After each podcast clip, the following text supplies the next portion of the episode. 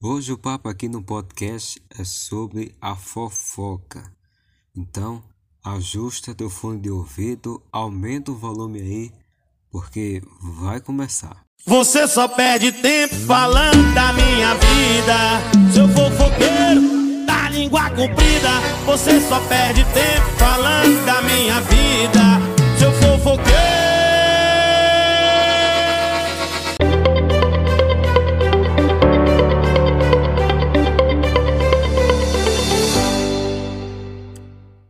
Se vemos alguém cometer um erro, devemos praticar a pedagogia de recuperação. Não devemos fofocar sobre os erros de uma pessoa, mas também não devemos ignorá-la e lavar as mãos diante de seus erros e sofrimento. Devemos ir até o irmão com discrição para ajudá-lo a perceber o seu erro sem julgamentos da nossa parte, pois deve haver uma atitude de acolhimento e recuperação, para o bem da sua salvação e da sua vida saudável em comunidade.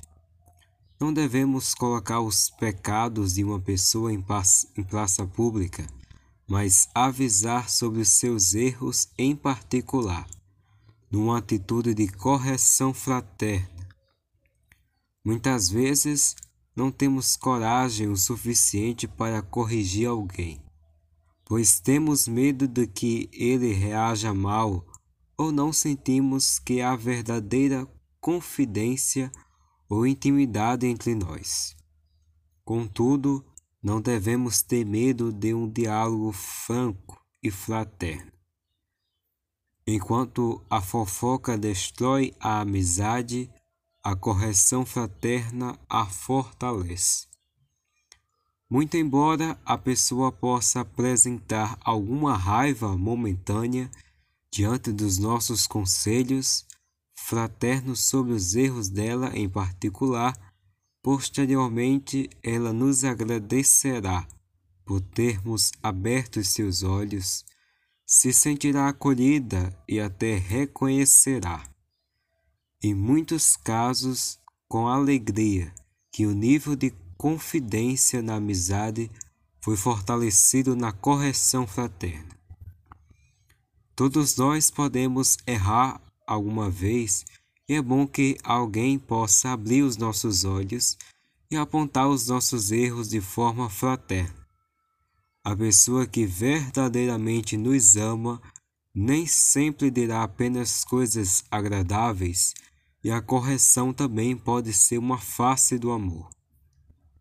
Devemos ressaltar que a fofoca, além de ser um pecado que deve ser evitado, também pode configurar um crime dentro das leis dos homens. Em muitos casos, a fofoca pode se caracterizar difamação, a qual é um crime contra a honra, de acordo com o Código Penal assim como a calúnia, que também é um crime proveniente da fofoca.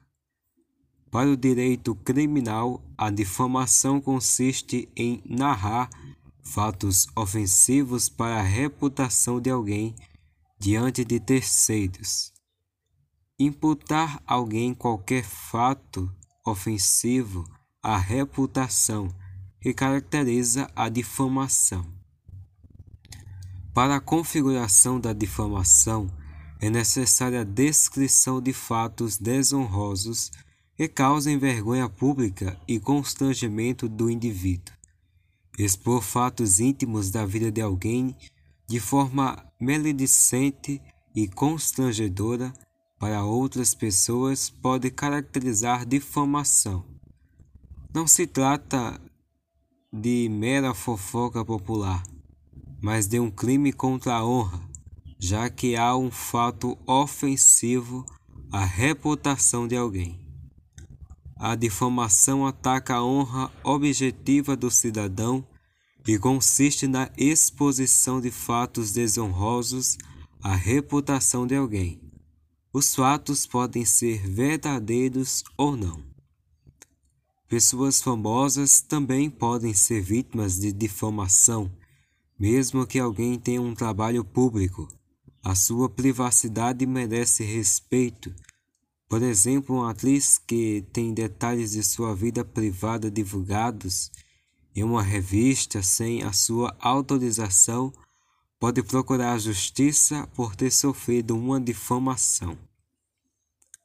Descrever fatos ofensivos à reputação de alguém para terceiros é, é o que caracteriza a difamação. A pena desse crime contra a honra é a seguinte: detenção de três meses a um ano e multa.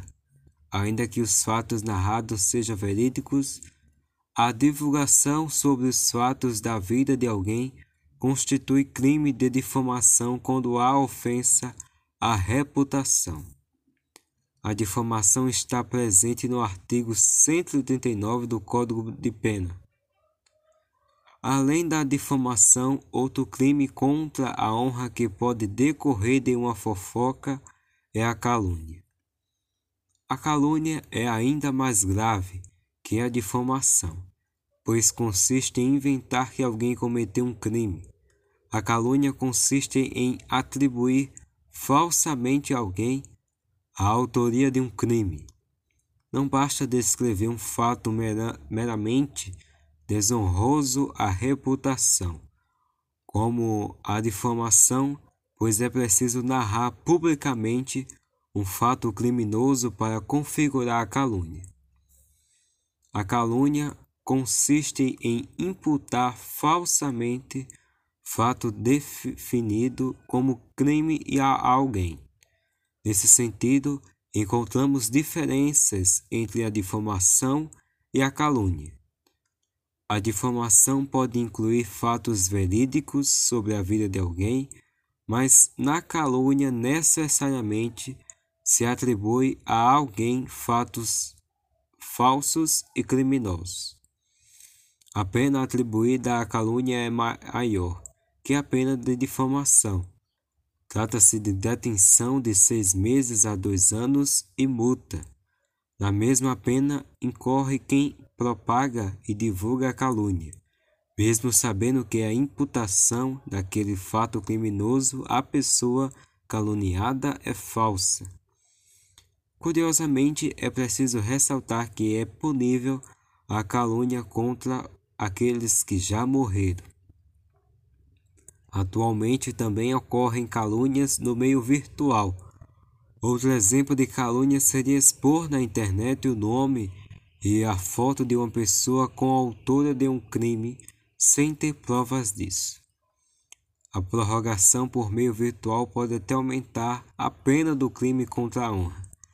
Segundo o Código Penal, as penas combinadas nos crimes contra a honra são aumentadas de um terço se qualquer dos crimes é cometido na presença de várias pessoas ou por meio que facilite a divulgação. Portanto, é preciso ficar longe de fofocas. Jamais façamos fofocas sobre os outros. A fofoca não é algo inofensivo, ela é algo destrutivo para todos nós, uma maledicência e uma geradora de crimes contra a honra puníveis pelas leis humanas. Diante dos erros de alguém no seio da sociedade, devemos optar sempre pela discrição, seguida de acolhimento e correção fraterna.